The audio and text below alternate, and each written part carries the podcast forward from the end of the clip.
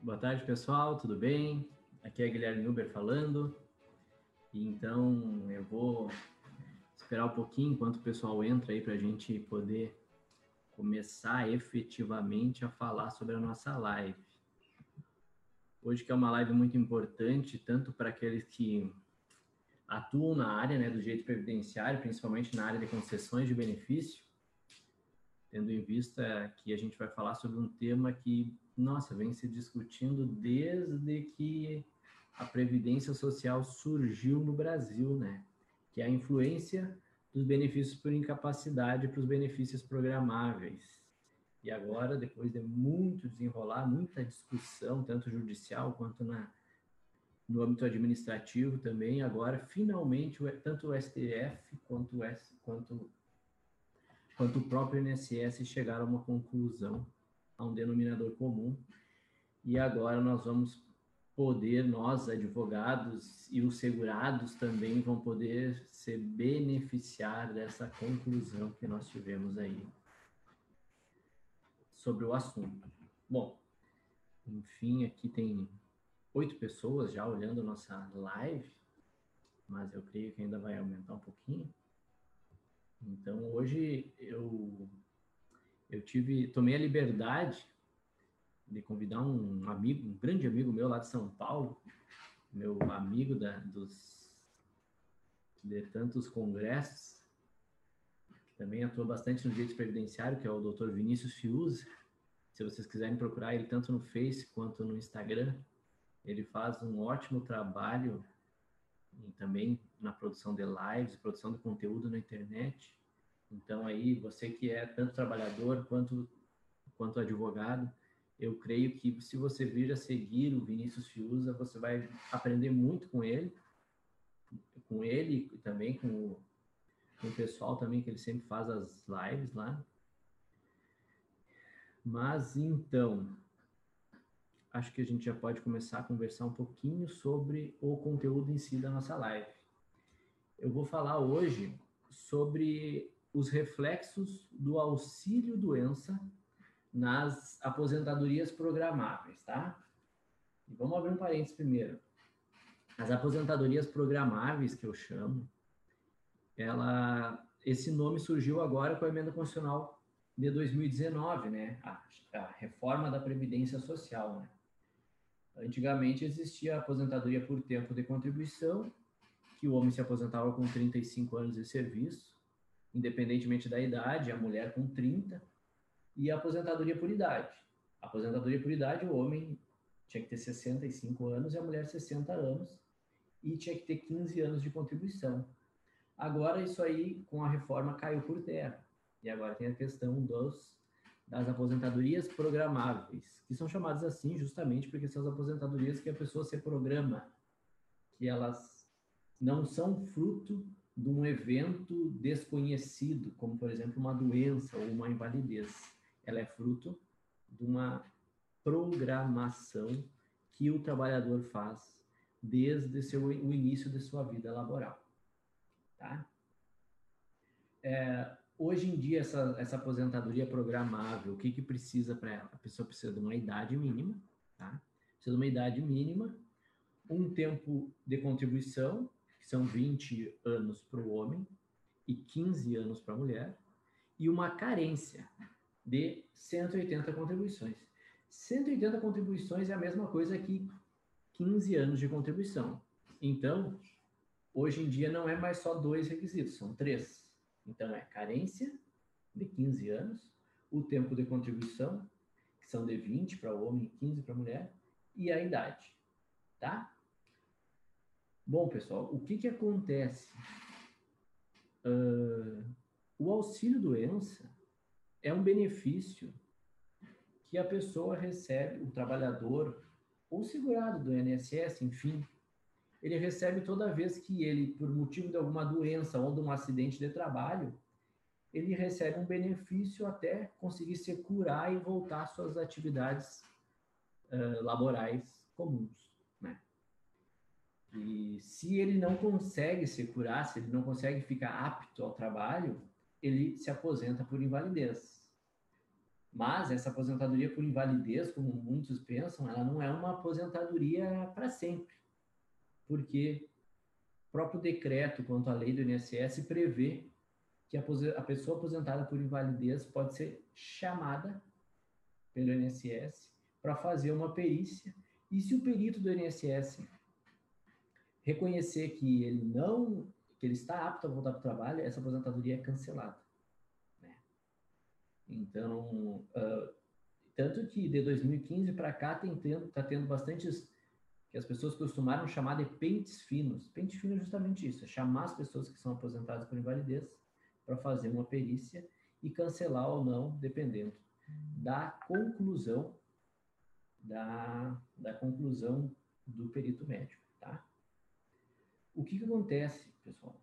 Desde que cria, foi criada a consolidação das leis da Previdência, lá na década de 60, o tempo em, assim, auxílio-doença ou aposentadoria por invalidez, ele não valia para uma aposentadoria por tempo de contribuição, uma aposentadoria por, por idade. É, então, vocês imaginem o seguinte caso. Imagine que um homem tem 10 anos de contribuição 60 anos de idade e tenha ficado 5 anos em auxílio-doença.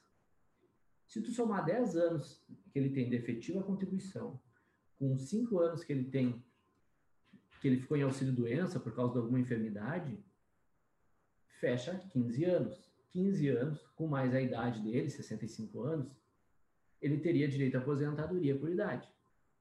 Só que, no regime antigo, essa pessoa ela não ia poder se aposentar. Por quê? Porque o auxílio doença ele não vale como tempo de contribuição para a aposentadoria por idade. Então pensa só, é um homem que está com 65 anos de idade, que ficou 5 anos em auxílio doença, então quer dizer, ele já tem uma doença que não impossibilita de trabalhar, mas que de trabalhar, mas que prejudica o trabalho dele.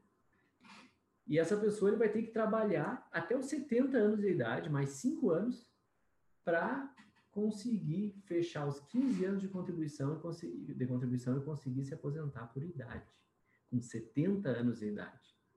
Essa regra, ela é cruel. Essa regra é cruel, porque obriga os mais idosos a continuarem trabalhando e efetivamente a continuar contribuindo para o INSS.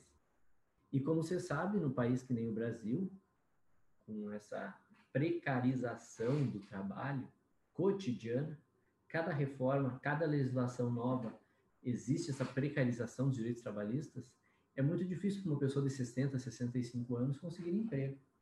Por isso que eu digo, então, que essa regra é bastante cruel. Bom, pessoal, eu fiz então essa primeira, para vocês entenderem, essa introdução para vocês entenderem o que eu vou falar, mas eu creio que vai ficar muito mais produtivo o nosso papo, a nossa live, se eu chamar o meu convidado, o doutor Vinícius Fiuza.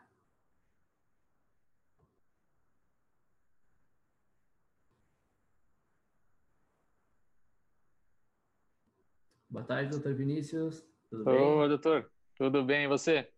Tudo bem, graças a Deus. Eu estava falando aqui com o pessoal da live que está nos acompanhando, hum. explicando mais ou menos o que que, como é que era a legislação anterior, desde lá das consolidações da lei da previdência, enfim, aquele assunto chato, meio histórico, né? e mas claro que a, a cereja do bolo, o que está por vir agora, né? Eu deixei mais para a gente debater, até porque a gente tem certeza que o pessoal quer saber um pouquinho do, do teu conhecimento aí. Até aproveitando, eu gostaria que tu te apresentasse, claro, e falasse um pouquinho do teu trabalho, porque tu também trabalha, faz bastante conteúdo pela internet, né? Então, sim, sim. falar um pouquinho do nosso aí. Primeiro, obrigado pelo convite, né, doutor Guilherme? É, é um prazer contribuir um pouco com, a, com esse debate, a gente conversar um pouquinho sobre direito previdenciário, que na, na na grande verdade, é o que está em destaque, né? Desde o final do ano passado, com a reforma da Previdência, e agora, nesses tempos de pandemia que a gente está passando, é, analisando o tripé da Seguridade Social, de assistência, previdência e saúde, é o tripé que está sendo mais movimentado, né? Dentro dessas, dessas crises econômicas que a gente está passando. É, mas obrigado pelo convite. Meu nome é Vinícius Fius, eu sou advogado, sou advogado aqui em Santos, no estado de São Paulo. Trabalho com direito previdenciário já há uns bons anos. Comecei a trabalhar até na, no estágio mesmo, fiz estágio na, na Procuradoria do INSS, mas aí depois vir, vim para o lado de cá do Barrocão, né? E, e, e, atuo bastante aqui na, na, na Baixada, no interior de São Paulo também, com concessão de benefícios, com revisão de benefícios e assim, obrigado pela, pela, pelo convite e é um prazer contribuir um pouquinho aí. Ah, capaz, eu que agradeço por ter aceitado o nosso convite aí até para a gente conseguir trazer essa informação para a maior quantidade de pessoas possíveis, né? Até porque eu, eu creio que esse assunto que nós estamos debatendo agora, ele vai ter uma repercussão muito grande para, enfim, para uma quantidade imensa de pessoas, né?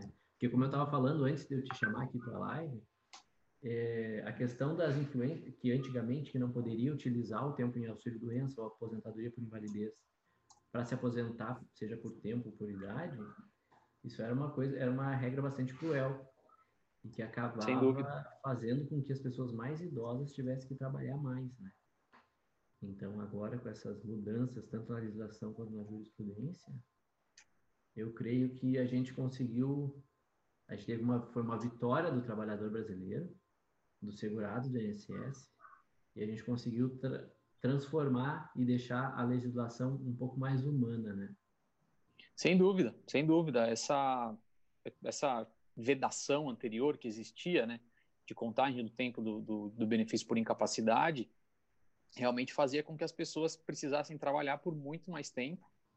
E essa alteração recente que a gente vem galgando pouco a pouco, né, uhum. é, agora com a inclusão da, da, da do, do, do, benefício por incapacidade com, com contagem de carência da, dessa portaria que é super recente, né?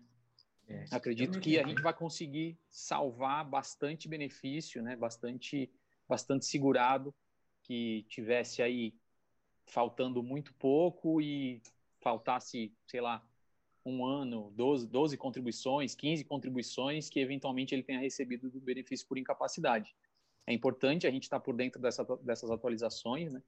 E uhum. para poder para poder auxiliar bastante o segurado na, na, na concessão do benefício, do melhor benefício para ele. É, com certeza. Até para entrando cada, ainda mais no, sobre o assunto, né? Foi uma ação civil pública movida, creio, creio que seja pelo Ministério Público Federal, né? Essa ação civil pública, é para tu ver como a mudança na, na, nossa área de direito previdenciário, ela sempre é feita de muita luta, né? Porque é uma ação civil pública de 2009.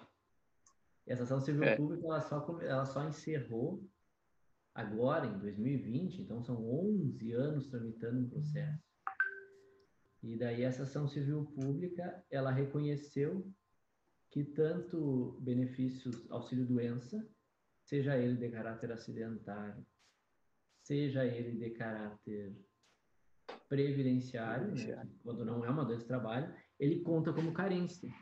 Então, aquele exemplo que eu dei antes para o pessoal, do homem que ficou cinco anos em auxílio-doença, 10 anos trabalhando e está com 65 anos de idade, claro que agora teve essa mudança da reforma, né? Ele não vai mais precisar trabalhar até os 70 anos, porque esses cinco anos vai contar como carência. É, ele vai contar aí, aí que tá. Aí é, tem alguns detalhes que a gente também precisa prestar atenção nessa, nessa portaria, que ela fala justamente isso. O tempo de contribuição, o benefício de, de, de rúbrica previdenciária, ele só vai computar quando intercalado, né? E o dia tá. e, o, e o benefício acidentário, independentemente de ser intercalado com contribuições.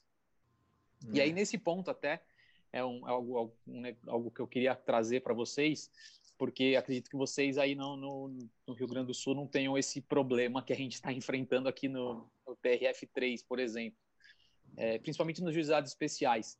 A gente tem tido alguns julgados que, inclusive, é, é, ao arrepio do, do, do, decreto, da lei, de tudo que você possa imaginar, é, os, os, juízes estão entendendo que o tempo intercalado, quando a, a, contribuição depois do benefício por incapacidade é vertida uma contribuição, não pode ser considerado como tempo intercalado, porque seria uma forma de fraudar a, a lei, de burlar a lei.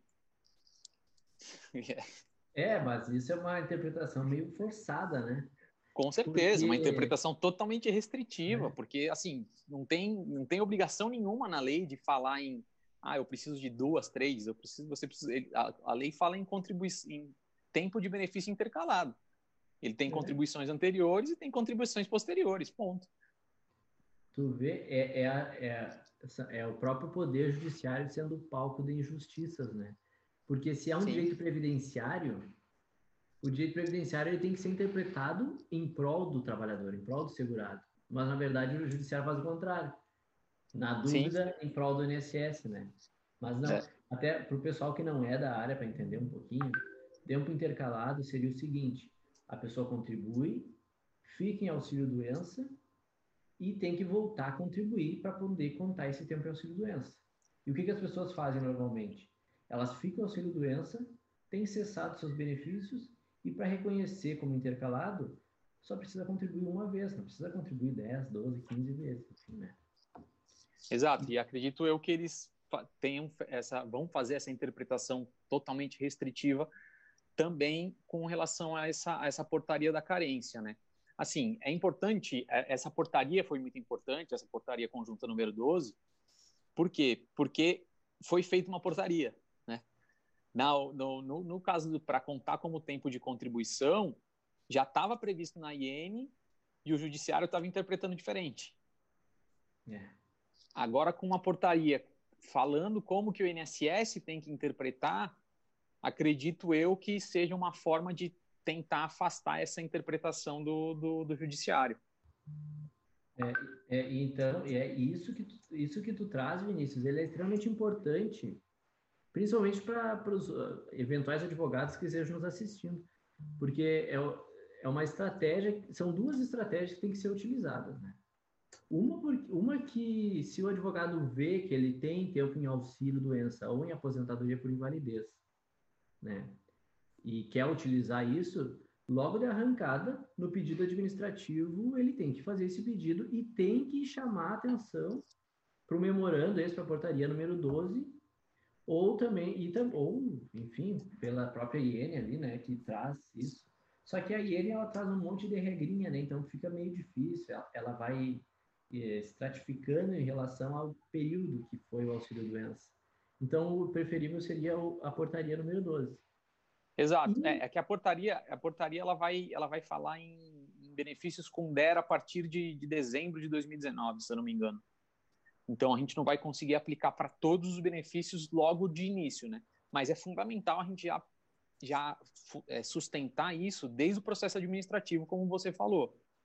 Porque quanto melhor a gente instruir esse processo administrativo, quanto, mais, quanto melhor a gente debater na esfera administrativa, o processo judicial fica, fica mais, mais tranquilo, né? Da gente, da gente rebater nesse, da gente bater nesse ponto. É, e se porventura infelizmente, a gente, a gente que atua, a gente que está do outro lado do balcão, como tu falou antes, é. a gente sabe que o que está no memorando nem sempre é o que eles aplicam na prática, né? Então, se porventura, mesmo assim, for indeferido o benefício administrativamente, tem que, na réplica ali, no, no processo judicial, na réplica, se, o, se a Procuradoria do INSS vem alegar isso, tem que dizer, oh, peraí, eles não têm interesse nessa defesa porque tem um memorando que diz isso. Então, eles não podem trazer isso como matéria de defesa porque eles já reconhecem como devido o auxílio-doença, desde que intercalado para fins de carência. Né? Então, Exatamente. A gente tem que a gente tem que se antecipar para não dar margem para juízes como esse que tu comentou fazer essas, esses absurdos aí. É. É, é, infelizmente a gente tem ciência, a gente tem a consciência que a, que a análise administrativa é muito precária ainda, né? Ela é. é muito, ela é muito errada, tem muita, muita interpretação, muita análise de pedido que assim não observa nem IN, porque na verdade para eles a IN é a constituição interna, né? Então eles eles veem a instrução normativa como como o topo da pirâmide, quando na verdade não é. Mas mesmo assim, e eles não observam nem o que está previsto na IN. Isso que você falou de, de, de apontar em réplica realmente dá efeito, faz efeito, porque o, o, juiz, assim, o juiz federal, hoje ele tem muito contato com a, com a matéria previdenciária, mas tem varas que não são especializadas em matéria previdenciária, né? Então é. ele tem contato com muita coisa. Então você apresentar para ele uma determinação interna, ou uma IN, ou uma portaria, qualquer coisa nesse sentido, faz muita diferença. Eu já tive vários casos de reconhecimento de, de, de direito do cliente quando está previsto na IN e mesmo assim o INSS fez uma contestação contrária à IN e aí o juiz fala não realmente conforme está previsto na própria IN do INSS deve ser assim deve ser assim reconhecido e eu acho que é, essa parte da de contar o benefício por incapacidade como tempo de carência eu acho que vai muito nesse sentido, a gente precisa estar tá, tá ligado nisso. É, é, exatamente. É, e até assim, é, é, claro, aí em Santos até não tem tanto, né? Eu, eu creio que sejam várias, várias especializadas em previdência, né? Mas aqui em Santa Maria, no interior do Rio Grande do Sul, em Santa Maria a gente tem, a gente tem uma vara federal especializada em previdenciário com dois juízes, um titular e um substituto. Mas nas cidades da região aqui a gente ainda está muitas muitas ações ainda são dentro da justiça estadual, né? E o juiz estadual é um juiz que por excelência ele não não costuma estudar previdenciário, né? Ele se trata mais da, das questões de direito privado e enfim, né? Então, sim, é sim. Importante. Até para o pessoal saber, a IN, que o doutor Vinícius fala, é a Instrução Normativa número 77 de 2015 ela, ela regulamenta o processo administrativo dentro do INSS. Então, se você é um advogado novo ou um próprio trabalhador que queira se aposentar, saiba que quando você fazer o seu pedido lá na quando for lá na agência do INSS, não vai, não, perdão, não vai mais na agência do INSS, tem que pedir pelo é. E que é outra coisa engraçada, né? Porque uma pessoa lá do interior de 60 e poucos anos, ele não vai saber acessar o meu INSS, né? É, é essa, essa, essa digitalização dos processos, né? Eu, a gente até, até aproveitar a oportunidade, eu tenho, eu trabalho, como você falou no começo, um pouquinho da, de conteúdo em rede social, eu tenho um perfil com outros colegas aqui de Santos, outras colegas no Instagram, e a gente tem um, um podcast semanal que trata um pouco sobre tudo, mas mais a fundo no direito previdenciário. E a gente fez até a indicação e a interpretação de um filme que está na Netflix, é um filme bem legal para a gente que trabalha, que tem contato com o direito previdenciário, que é o Eu, Daniel Blake. É um filme que trata um pouco da, da dificuldade do britânico em conseguir o acesso ao, ao INSS deles, à, à Seguridade Social deles. E o filme trata justamente disso, dessa é, digitalização dos processos que pessoa, as pessoas que realmente são mais idosas, que precisam do serviço da Seguridade Social, não têm essa facilidade, não têm esse acesso à internet tão fácil quanto, quanto aparentemente deveria ser.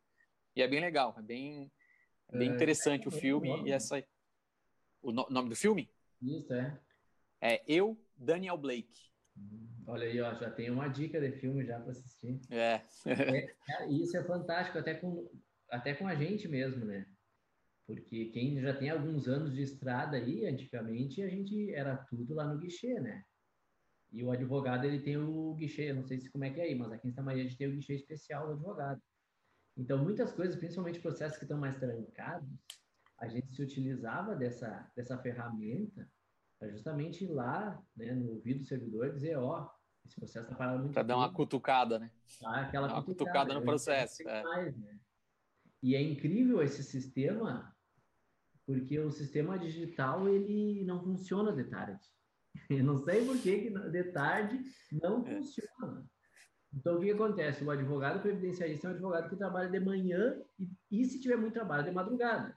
Porque de tarde não dá para usar o INSS digital. É exatamente isso. É exatamente é, isso.